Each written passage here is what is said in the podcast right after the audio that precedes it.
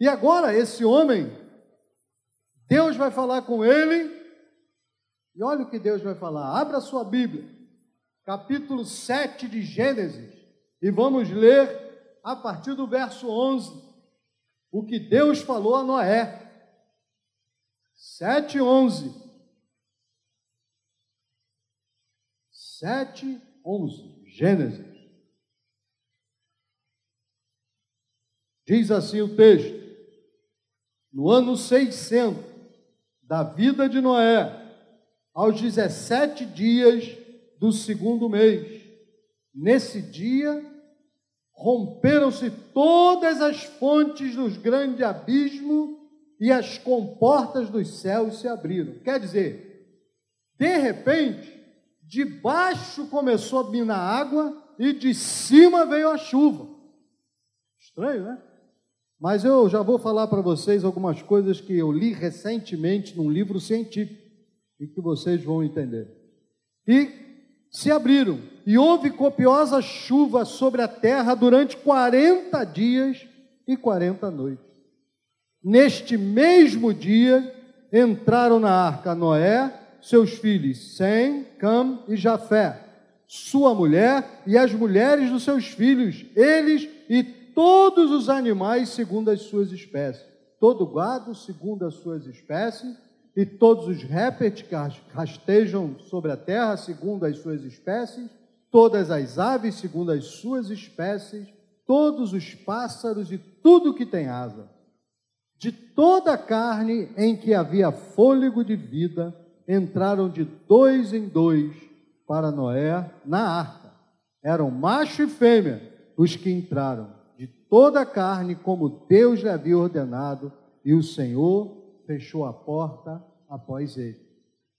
Então, esse homem tinha 600 anos, vai orar, e Deus vai falar para ele o seguinte: Noé, acabou, game over, acabou eu vou destruir tudo, nada vai ficar. E Noé deve ter falado com Deus assim, eu imagino, eu falei, mas Senhor, e a minha casa? Vai para vai a vala. E meu gado? Vai para a vala também. E tudo que eu plantei já era. Tudo que eu fiz acabou. Então, Senhor, vai, eu vou perder tudo, vai, vai perder tudo. De repente, sem mais delongas, Deus falou para ele que acabou para ele. Não é assim que acontece a nossa vida? Você chega um belo dia no trabalho e alguém diz: passa no DP. E você se treme de cima e embaixo, porque ir falar no DP geralmente é coisa ruim. Chegando lá, o cara do RH começa a conversar da seguinte maneira: olha, Queria dizer a você que, infelizmente, porque a empresa está atravessando uma, um momento difícil, já era para você. Nós teremos que demitir você. Nós estamos botando você a partir de hoje em aviso prévio, 30 dias. Olha, você virá dia tal receber seu fundo de garantia, suas contas, blá blá blá blá blá blá blá. Isso quando dá tudo certo. Mas há dias, há empresas que eles dizem para você: olha, nós estamos demitindo você, vai para a justiça buscar o que tem direito. Não é assim que acontece? Você vai no médico, porque você está com uma dorzinha aqui, ó. Uma dorzinha aqui. Doutor, estou com uma dorzinha aqui. Eu fui para o médico porque eu estava com a dorzinha aqui, ó. E eu tinha certeza que a minha vesícula já era, eu estava infartando. Fui para o CTI na hora. Tive que ser operado no dia seguinte. Puseram quatro estentes. Depois um dia eu estava tomando banho e senti uma dorzinha aqui de novo. Fui lá de novo e agora vou botar mais dois estentes no lugar chave que se errar eu morro. Você não espera. Você vai para o vinagre e nem sabe. De repente, você chega em casa e o teu marido diz para você que está indo embora. A tua mulher diz que não aguenta mais, não tem aviso prévio. Os dilúvios da vida, elas acontecem. Os dilúvios acontecem. Não tem nada que prepara você para isso. Agora imagina um homem de 600 anos ter que começar do zero. Você dirá, ah, mas 600 anos, meus irmãos, 600 anos são 600 anos. Eu tenho 65, vou fazer 66 agora esse ano, e posso dizer para você que minha perna já começou a ficar meio pesada. Outro dia eu estava atravessando, lá em casa tem uma rua enorme, uma avenida, e eu estava atravessando e o sinal começou a piscar. Eu senti que não ia dar, eu corri. E eu me imagino correndo uma coisa ridícula, porque eu senti que eu estava correndo. Sabe aquele cara desconjuntado, coroa, ridículo, com aquele short enorme, aquela camiseta, e você correndo parece sei lá o quê, e meu Deus do céu. É assim, irmão. Quando cheguei do outro lado, meu coração deu uma disparada, eu pensei que eu ia infartar de novo. Não me venha falar que 600 anos é mole. É não, irmão. É não, 600 anos são 600 anos. Mas nesse dilúvio, eu queria tirar algumas lições para os nossos dilúvios. Desse dilúvio na vida de Noé, eu queria aprender algumas coisas e compartilhar com vocês que vocês precisam aprender com Noé. Porque se a Bíblia registrou, registrou por um motivo só, para que você aprendesse. Então, primeira lição que eu quero tirar é que nem sempre os dilúvios são culpa sua. Uma das coisas que eu mais ouço quando alguém está atravessando a luta é: por que, meu Deus? O que foi que eu fiz? Filho, nem sempre a culpa é sua. Os outros erraram. Noé, a Bíblia diz, capítulo 6, verso 1, que Noé era um homem justo. Mas acontece que não, aliás, 7, 1, na, na, na, ao redor dele vivia um bando de gente ímpia, miserável. Mil, mil, é, 2016, foi você que roubou a Petrobras? Você botou a mão na, na, no dinheiro da Petrobras? Eu botei? Eu fui desempregado por causa da Petrobras. A empresa para quem eu trabalhava há quatro anos e meio, trabalhava para a Petrobras. Quando a Petrobras quebrou, esteve à beira da falência e não faliu, porque todos nós vamos pagar essa conta. Nós pagamos na gasolina, no gás, mas que nós vamos pagar, vamos pagar 900 bilhões, segundo o presidente andou falando por aí. Deixa eu falar para você. Eu fui para a rua, mas antes de ir para a rua, o meu departamento e a minha empresa demitiram 600. Não foram eles que roubaram. Talvez tenha gente aqui demitida, foram demitidos por causa daquilo que estava acontecendo na Petrobras. 16 milhões de pessoas perderam emprego e nenhum deles, a maioria pelo menos, não botou a mão nenhuma em dinheiro da Petrobras. Os dilúvios, eles acontecem. E os dilúvios acontecem quando você não espera. A verdade é que o, o dilúvio chega para todo mundo. Presta atenção, olha para mim. Dilúvio chega para todo mundo. Chega para o católico e chega para o crente chega para o judeu e chega para o cristão, chega para o negro e chega para o branco, chega para o rico e chega para o pobre. Dilúvio não conhece classe, cor, credo. Dilúvio não conhece essas coisas. Por isso é que essa doutrina da prosperidade está errada. Porque não se aplica a um grupo não se aplica a todo mundo, e coisa de Deus, meu irmão, se aplica a todo mundo. Não tem esse negócio de escolhido. Ah, você é um abençoado. Você nunca vai ficar doente. Mentira! Mentira!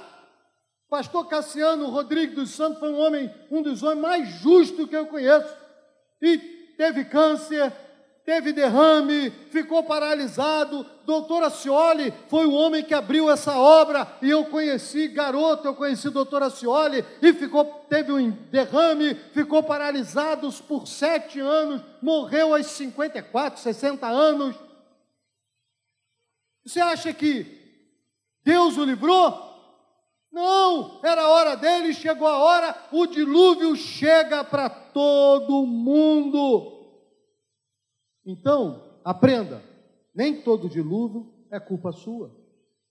Mas então, pastor, por que, que eu estou acontecendo? Ah, a gente já vai ver isso aí. Mas eu quero tirar dessa lição a mais importante lição dentro lição que chega para todo mundo. O dilúvio chega para todo. E o que eu aprendo? É que no dilúvio, Deus continua comprometido com você. Dilúvio nenhum tem o poder de fazer Deus não estar comprometido com você. Pode falar assim: eu creio que Deus está comprometido comigo. Deus está comprometido com a sua casa. Deus está comprometido em abençoar a sua vida. Deus está comprometido de levar você para o céu. Deus está comprometido. Dilúvio nenhum destrói o compromisso que Deus tem contigo. Nós precisamos aprender isso. Então, pastor, por que é que acontece? Vou falar a coisa mais simples. Porque Deus tem um plano. Acontece porque Deus tem um plano. Meu cunhado foi jogar uma, uma bola. Tinha 16 anos. Chutaram a bola, ele era ruim de bola, por isso era goleiro. Você sabe que ruim de bola é goleiro. Você é goleiro, Pedrinho? Estou sentindo que o pessoal. Pedrinho, você é goleiro? O garoto falou contigo ali. Hein? Álvaro é o goleiro, é ruim de bola. Álvaro é profissional, goleiro profissional, é ruim de bola. Mas, irmão, eu estou falando com carinho, com amor. Você é ruim de bola, acontece. Você não é que nem eu, jogador emérito, é famoso, né? O. Eu e o Wanderson somos dois aqui que somos melhores disparados. É, eu, eu, eu, não jogo com os irmãos porque eu tenho, assim, eu faço tanta coisa maravilhosa que você acaba se sentindo humilhado. Eu acho que isso, né? O pastor não deve fazer isso. Mas então, meu cunhado foi jogar uma bola. Alguém, jogo de futebol de salão, tem aquela bola pequenininha, pesada pra caramba, mandaram-lhe um chutão ele não, não jogava de óculos, mas precisava de óculos. Ele fez assim, a bola passou, bateu no peito dele. Fez uma mancha. Passou um mês e a mancha não sumia. Dois meses e a mancha não sumia. Três meses e a mancha estava crescendo. Quatro meses e a mancha apareceu em outro lugar. Vamos para o hospital ver o que está acontecendo. Vamos ao médico. Ninguém tinha plano de saúde, não havia isso no Brasil, plano de saúde, até parece. E aí, levam ele para o hospital. Vamos levar para o hospital, leva para o médico. O médico olha isso e diz: vamos fazer exame. É o que o médico sempre faz, né? Fez o exame de sangue, de urina, de fezes, de cabelo, da orelha. O médico, quando não sabe, ele vai pedindo, né? Olha, vamos fazer agora esse exame aqui, ó. E mais um exame. E você acha que naquela época tinha você tinha que se virar, não é, irmã? Quem é daquela época sabe que não tinha é, Eliel Figueiredo, e, e Sérgio Franco, e Bronstein, e Lâmina, e cada esquina tem quatro. Naquela época não era assim, não. Você corria de um lado para o outro para achar um. Lá foi ele fazer o exame, e faz um exame, faz outro exame, faz um. Vamos para a Policlínica do Rio de Janeiro, que era um hospital danado de bom.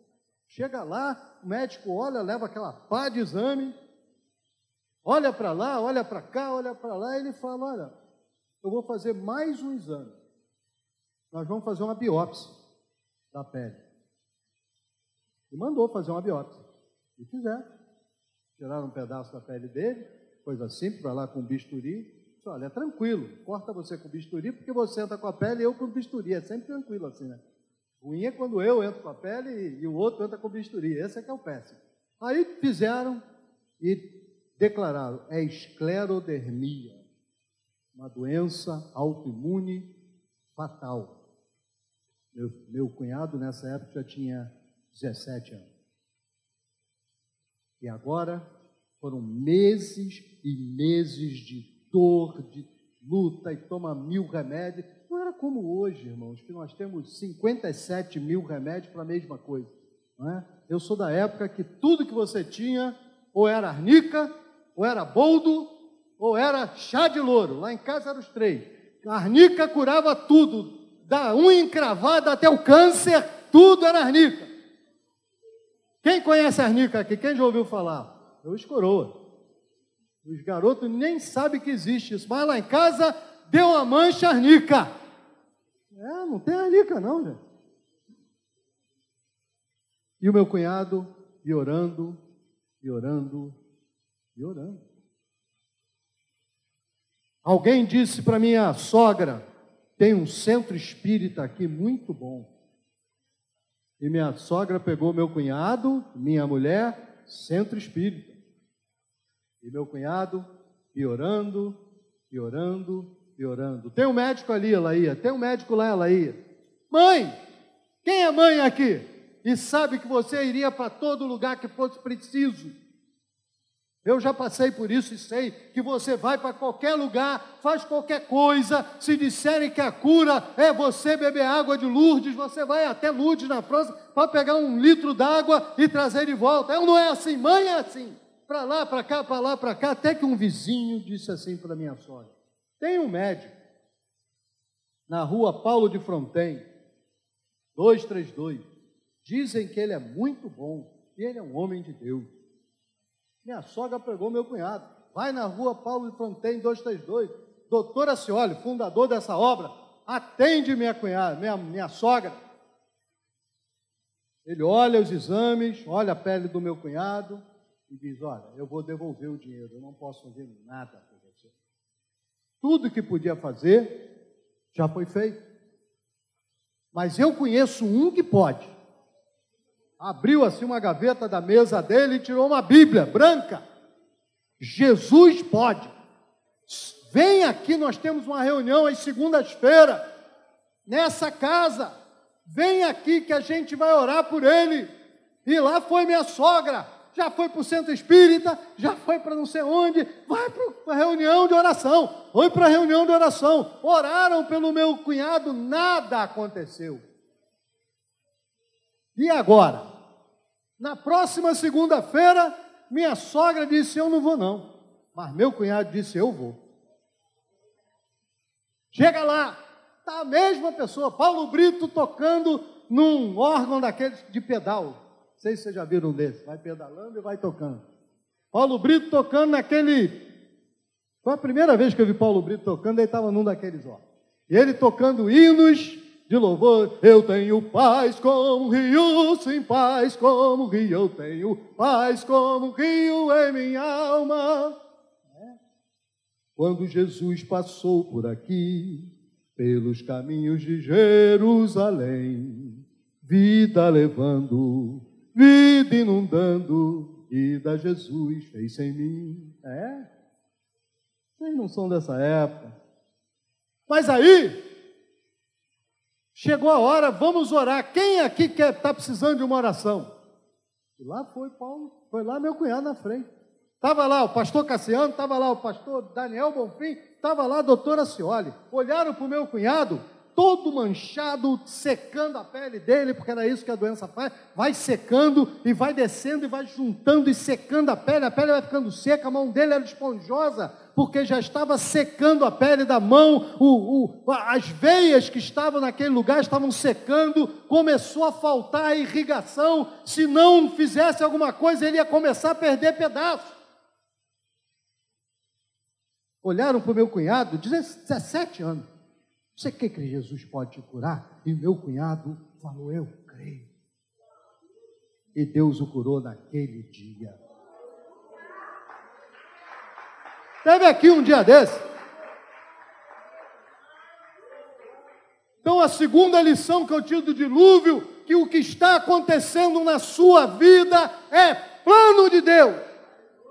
Louve a Deus, aceite que Deus tem um plano e pergunte a Deus como é que eu vou fazer. Porque eu vou te ensinar três coisas, ou quatro, sei lá, anotei aqui, mas não me lembro.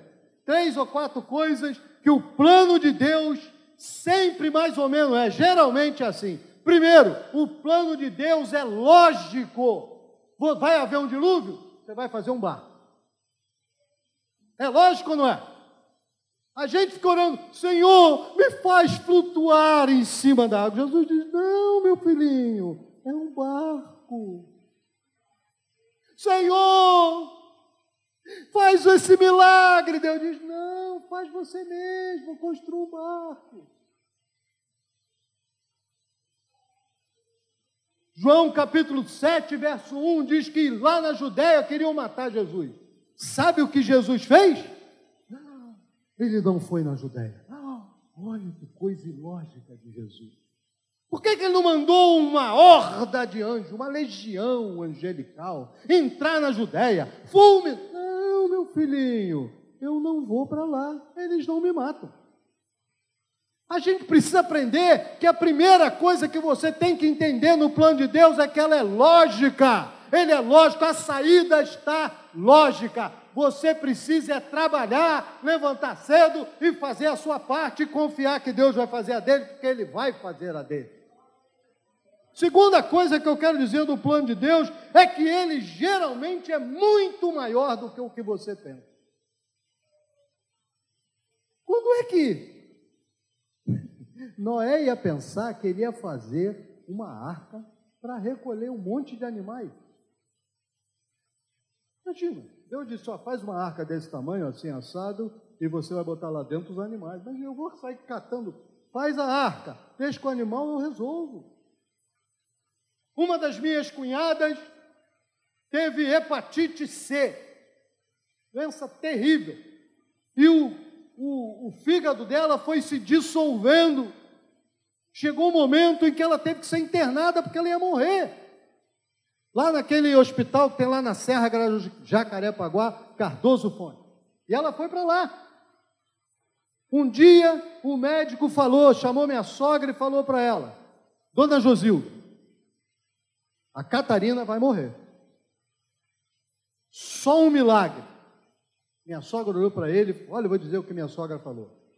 Eu posso falar que ela não está aqui. Se estivesse aqui, eu estava malhando ela. Quando sogra está presente, malha ela, não elogie. Senão ela fica muito cheia de si. Sogra sem cheia de si já é um problema, não imagina cheia de si. Então, minha sogra olhou para o médico e falou assim para ele: O senhor falou que é milagre? É milagre. Pois então, o senhor cuida da minha filha, deixa que o milagre eu arranjo. Entrou num domingo na ABI, o nosso culto era na ABI. Foi lá na frente e disse: Minha filha está internada no Cardoso Fontes, e o médico disse que só um milagre. E ela falou assim, aos irmãos falaram: Vamos orar. Pastor Paulo Brito é que estava lá. Vamos orar, irmãos, que nem a gente faz aqui na quinta-feira. Sabe o que aconteceu? Minha cunhada foi curada. É. Então, o plano de Deus geralmente é maior do que o que você pensa. É muito maior. Confie em Deus e deixe Ele fazer o plano dele. O plano dele vai dar tudo certo. Terceira coisa do plano de Deus é que geralmente você tem que colaborar. A gente quer tudo que Deus faça. Senhor, faz tu. Muda o coração daquela pessoa. Senhor, toca no coração do meu filho. Aí o Senhor fala para você: que tal você começar a ser boazinha com ele? Parar de ser chata. Senhor, muda o coração do meu marido. Aí Deus fala com você: seja bonzinha com ele. Começa a fazer aquele feijão que ele gosta.